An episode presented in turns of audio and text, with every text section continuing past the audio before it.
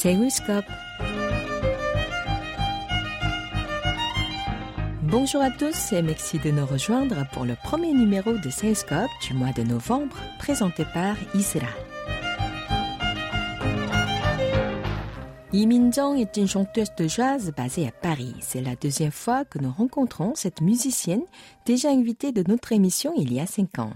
Cet automne, Minjong est rentrée dans son pays natal afin de présenter sa dernière création musicale réalisée avec son compatriote Kim Gaon, pianiste. Le titre, c'est My Favorite Things, donc euh, mes, mes choses favorites.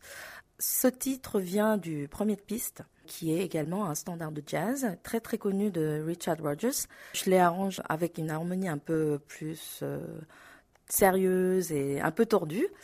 Et euh, après ce piste, j'ai rassemblé mes choses favorites.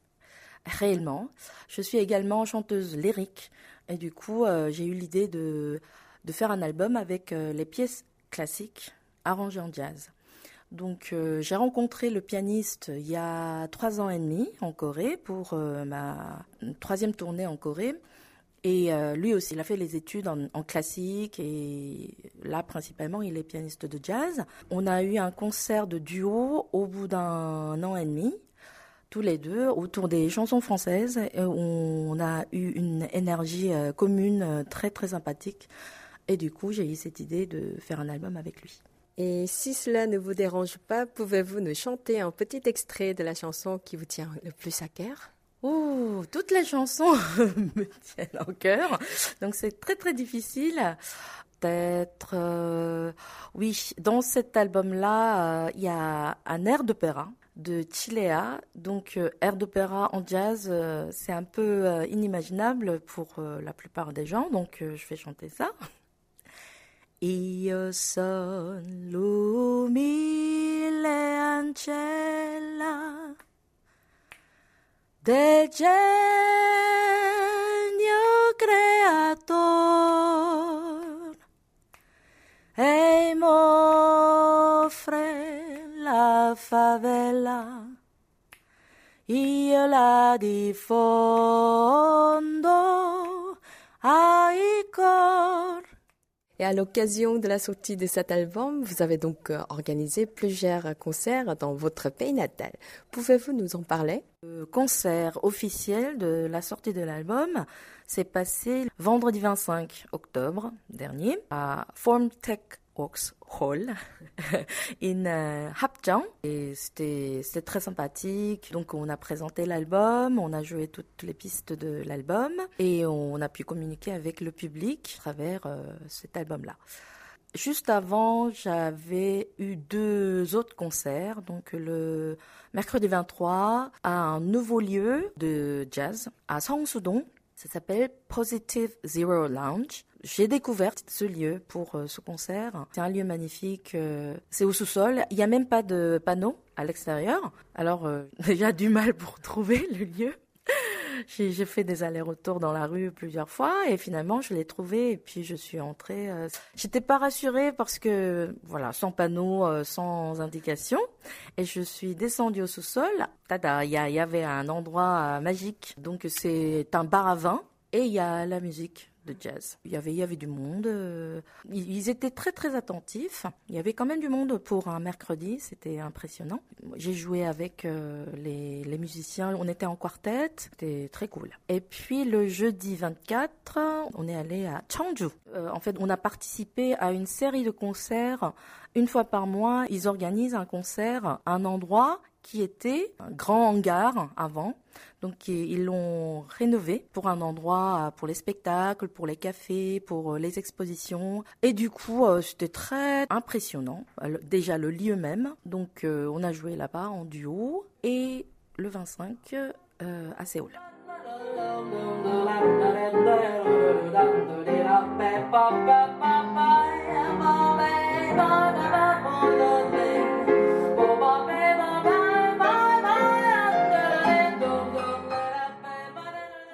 Un peu de. Comment êtes-vous devenue chanteuse et plus particulièrement chanteuse de jazz? J'ai une carrière assez particulière Parce qu'avant de devenir euh, chanteuse, j'ai fait plein, plein, plein de trucs euh, différents. Déjà, euh, à la fac, j'ai étudié le français, la civilisation et la langue française. Et puis après, j'ai exploré différents métiers. Tout simplement, j'avais pas de chance. Donc chaque fois, ça a fini. Et puis après, j'ai trouvé une autre chose et puis passé à encore une autre chose, etc. pendant sept ans. Au bout d'un moment, j'en avais marre. Et puis la musique était toujours ma passion depuis l'enfance. Et du coup, je me suis dit, ok, je vais, je vais changer de vie. Je vais réaliser mon rêve d'enfance. Je vais faire de la musique. Mais j'avais déjà 28 ans, donc c'était un peu tard pour commencer, euh, par exemple, la musique classique que j'avais fait euh, quand j'étais petite.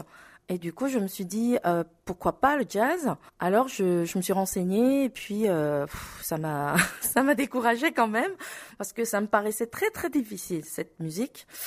Donc euh, j'ai beaucoup hésité. Et puis à l'époque, euh, la grande chanteuse de jazz Yoon Na, que je connaissais déjà depuis mon enfance, elle venait de rentrer en Corée après ses études à, Paris. Je suis allée la voir, on a discuté, et puis elle m'a dit ah, Minjan, vas-y, toi tu parles déjà français, donc euh, tu peux te débrouiller très très facilement. Et alors, je suis partie comme ça et j'ai commencé euh, euh, mes études en musique à Paris et puis je suis devenue chanteuse de jazz.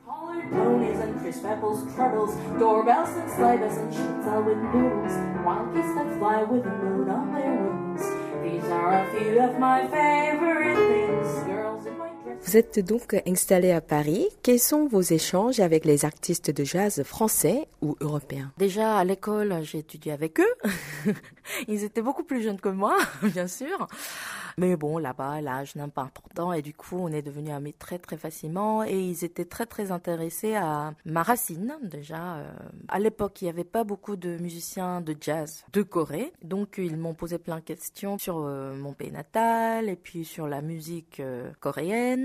À la fin d'études, j'ai écrit un mémoire. Bah, c'était obligatoire pour avoir le diplôme. Alors j'ai choisi le sujet, l'adaptation de la musique traditionnelle coréenne en jazz. Et ce mémoire, euh, quand même, euh, a intéressé beaucoup de gens. Et même après dix ans, il a été euh, accepté pour ma formation pour avoir le DE, diplôme d'État. Quand j'ai présenté mon mémoire de qui date de dix ans, ils ont dit oh c'est vieux, non non non c'est pas c'est pas terrible. Bah on va jeter un coup d'œil quand même. Et puis ils ont ouvert oh c'est très intéressant, il y a des photos, il y a, il y a même des partitions d'arrangements, etc. Et du coup, euh, ils ont même photocopié mon mémoire. Le jury euh, était très très content. Donc ils ont validé mon mémoire, donc ça m'a ça m'a bien servi. Sinon, euh, je joue souvent les chansons coréennes populaires et les chansons traditionnelles coréennes et les musiciens français ils adorent ils adorent parce que c'est différent. Ça, c'est euh, le goût euh, typique des Français. Quand c'est différent, ils sont contents. Donc, euh, il y a beaucoup de musiciens qui aiment jouer avec moi. Ça, ça c'est une très très bonne chose. Y a-t-il des grands noms de jazz avec qui vous rêvez de jouer ensemble? Oh là là, ça c'est un grand rêve. Bien sûr, avant, il y avait beaucoup de grands musiciens, Herbie Hancock ou Keith Jarrett, beaucoup de grands musiciens de jazz, surtout américains. Mais là, récemment, je suis devenue fan d'un jeune pianiste français qui s'appelle Thomas Enko. Euh, c'est le fils de grand violoniste euh, Didier Lockwood, qui est décédé euh, il y a pas longtemps. C'est un génie. Il crée une musique entre sa base classique et sa passion de jazz, il, est incroyable. J'adore sa sensibilité, j'adore ses idées d'arrangement. Euh, j'aimerais bien travailler avec lui si un jour, euh, si c'est possible. Déjà, on pourrait partager ma passion, que je viens de, de classique et de jazz, donc on pourrait partager ses passions et bah, il a il a beaucoup d'idées. Il est très créatif, donc euh, ça va me donner euh, une grande fenêtre euh, du monde musical. Et pensez-vous que vivre loin de votre pays natal et loin de vos proches ait une influence dans votre musique? Bien sûr. Bien sûr. quand j'étais en Corée, je m'intéressais pas trop à la musique traditionnelle ou euh, les chansons coréennes. Moi, j'écoutais tout le temps du jazz en tant que fan, mais depuis que je suis à Paris, ça me manque beaucoup et du coup, je cherche plus euh, ma racine. Donc, j'écoute beaucoup de musique traditionnelle, je les arrange, je les joue sur scène et même euh, les K-pop et tout ça. en plus, moi, j'enseigne au conservatoire et il y a des élèves qui veulent travailler ces morceaux. Donc, par exemple, là, j'ai une élève qui écoute que la musique coréenne, donc K-pop, et on travaille sur une chanson de Hailey. Je lui apprends la diction, déjà elle prononce très bien. Je me sens très très honorée quand je fais ça. Mais avant en Corée, euh, voilà, c'était pas pareil. Avec le fait que je suis loin de mon pays natal et loin de mes proches, ça me renforce euh, mon identité euh, d'être coréenne.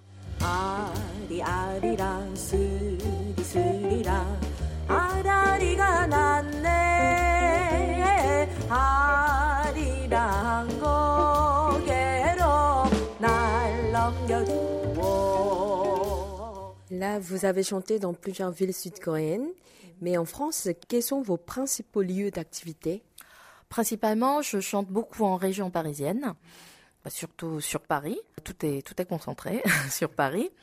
Mais des fois, euh, on m'invite, euh, par exemple, ailleurs. Donc récemment, j'ai chanté au festival coréen qui a eu lieu euh, à La Rochelle. Donc juste avant la projection d'un film coréen qui s'appelait Sea Fog de Shim Sang-bo. Donc en coréen, c'est Hemu. J'avais cru que c'était un film de Bong Joon-ho parce que sur l'affiche, c'était écrit en gros Bong Joon-ho.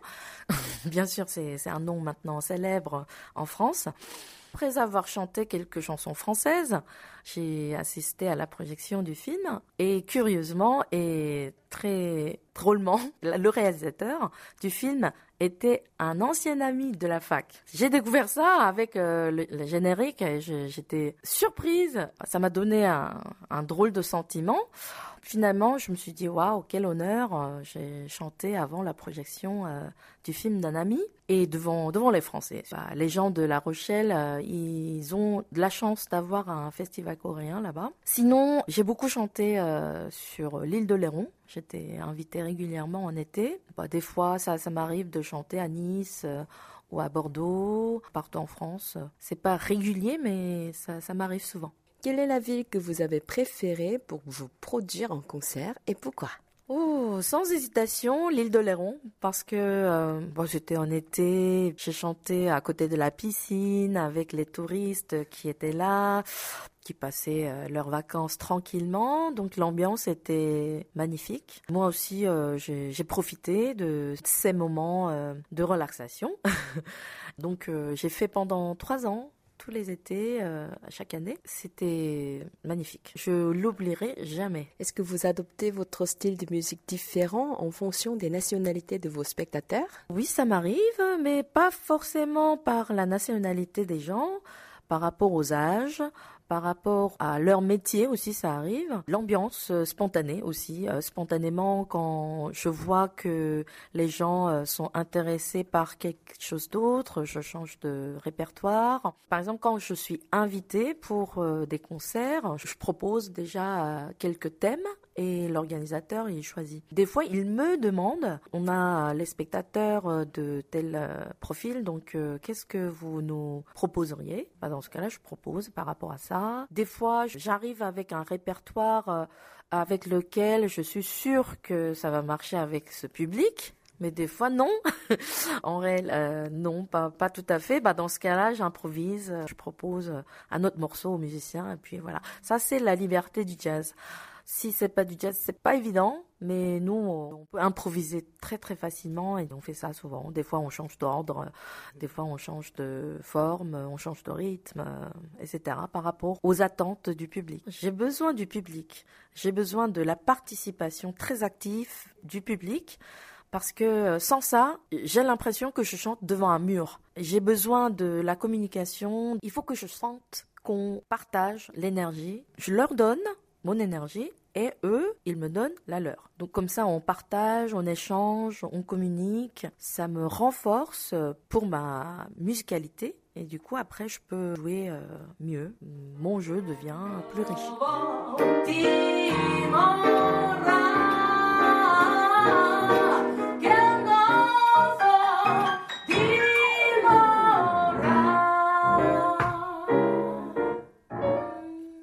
Et qu'est-ce qui vous plaît de plus lorsque vous montez sur scène?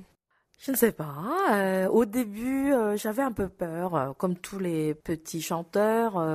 j'avais le trac. Mais au bout de cinq ans de carrière, j'ai commencé à m'amuser sur scène, me mettre à l'aise. Maintenant, quand les gens sont devant moi, en me regardant, avec un sourire, c'est mieux toujours.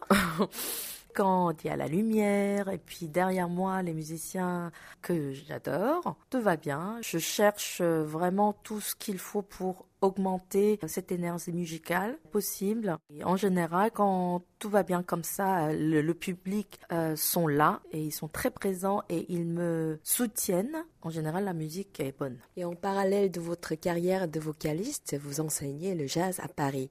Êtes-vous différent devant votre public et devant vos élèves? C'est un peu différent, mais c'est pareil aussi. Donc c'est oui et non. C'est un peu différent parce que quand je suis sur scène, je suis quand même au centre euh, de l'action. Mais quand j'enseigne, moi, je mets les élèves au centre de l'action. Bien sûr, je parle beaucoup devant les élèves, mais c'est eux qui doivent progresser, qui doivent euh, interpréter tout ce que je leur euh, transmets. Donc, c'est eux qui sont au centre de l'action. Et c'est également pareil parce que c'est un partage, c'est une communication, une action commune, collective. Qu'est-ce que vous appréciez le plus lorsque vous endossez le rôle de la professeure? En fait, euh, c'est pas forcément pendant le cours, c'est souvent après. Comme j'enseigne les futurs musiciens, au bout de, des années, ils se produisent et moi j'aime bien aller à leurs concerts. Et là, je suis vraiment contente et ravie de voir mes élèves, mes petits élèves euh, qui sont devenus professionnels. Ça, c'est un catharsis énorme. Et j'adore. À ce moment-là, je me suis dit, ah, j'ai bien fait d'être prof.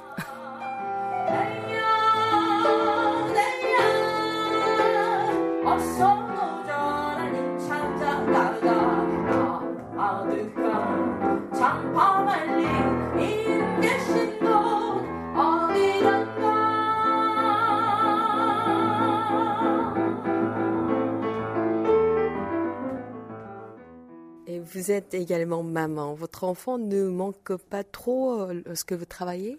Si, bien sûr, bien sûr. Euh, les, même mes enfants, moi j'en ai deux, mes enfants me manquent euh, beaucoup.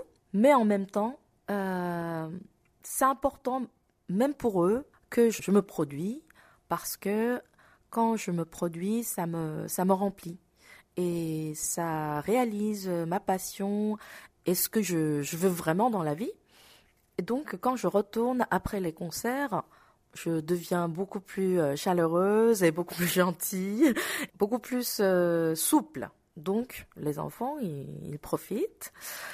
Par contre, quand je suis loin d'eux, bien sûr, c'est difficile, mais ces jours-ci, avec euh, toute la technologie, on se parle tous les jours avec voilà vidéo chat, donc c'est quand même mieux mieux qu'avant. Et vous rentrez en France. Quels sont vos projets pour euh, cet automne-hiver Donc, en novembre, j'ai deux concerts prévus. Le 29 novembre, euh, je vais chanter à une soirée de l'association des enfants adoptés en France qui s'appelle Racine coréenne. Euh, j'ai déjà eu cet honneur euh, deux ou trois fois. Ça me rend vraiment euh, honorée, ce genre d'occasion. Donc ce sera, leur soirée de fin d'année et puis je vais, je vais animer la partie musique. Ce sera en jazz. Et le samedi 30 novembre, j'ai un concert classique euh, à la cité universitaire de Paris, à la maison de l'Argentine. En fait, c'est un gros projet qui a commencé en février cette année, qui va durer euh, pendant des années, parce que ça s'appelle le Tour du monde à la cité universitaire. Donc, euh, vous connaissez euh, la cité universitaire, il y a beaucoup de maisons de différents pays. Donc, je vais me produire avec un répertoire personnalisé pour chaque maison. Et comme ça, moi, je découvre la musique que je connaissais pas avant.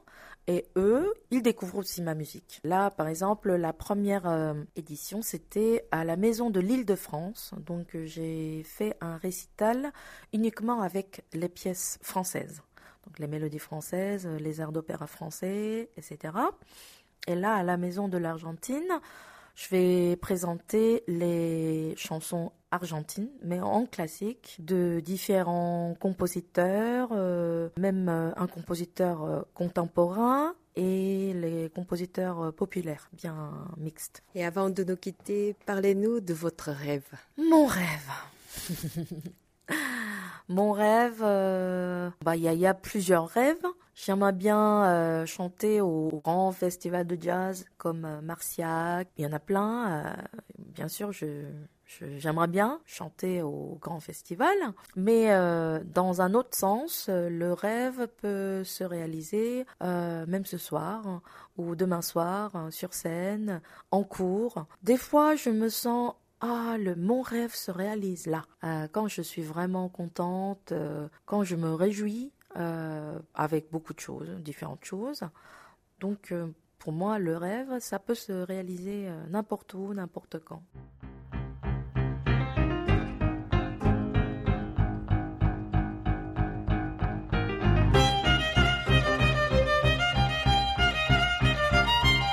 C'était Isra au micro avec Oayang à la réalisation.